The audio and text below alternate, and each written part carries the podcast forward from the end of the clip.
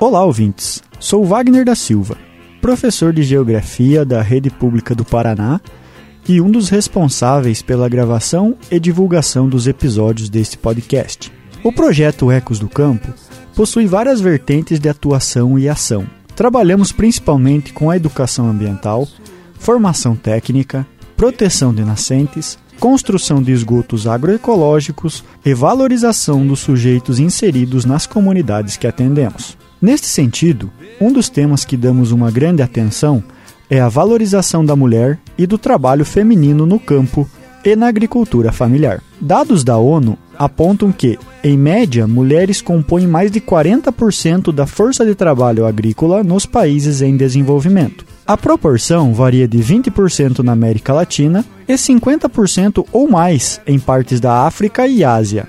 A proporção varia de 20% na América Latina a 50% ou mais em partes da África e Ásia, segundo a página ONU News, em outubro de 2021. Falando especificamente de Brasil, temos cerca de 1,7 milhão de mulheres comandando a produção agropecuária em propriedades pelo país. Mesmo que muitas delas não se sintam gestoras da propriedade, apesar de fazerem a maioria ou todo o trabalho prático e gestão.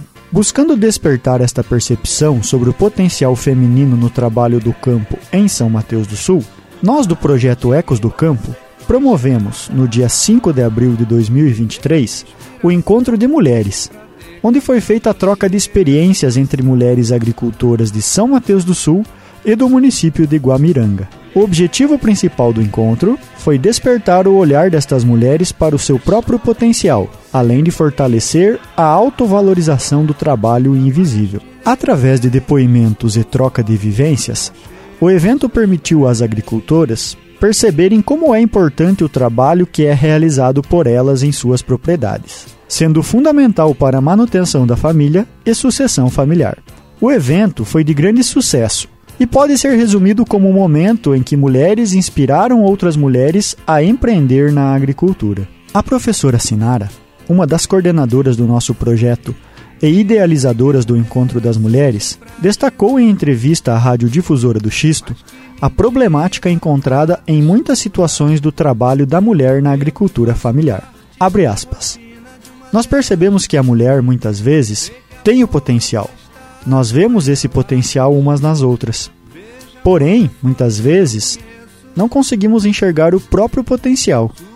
Então, nós estamos com essa parceria, com essa troca de experiências com as mulheres da Associação de Mulheres de Guamiranga, para que a gente possa despertar nessas mulheres e para que elas percebam todo o potencial que existe dentro delas. Despertar o empoderamento feminino também passa por dar mais valor ao produto que ela sabe fazer mas tem dificuldade de comercializar, ou não consegue visualizar como isso vai fazer com que elas tenham uma geração de renda maior.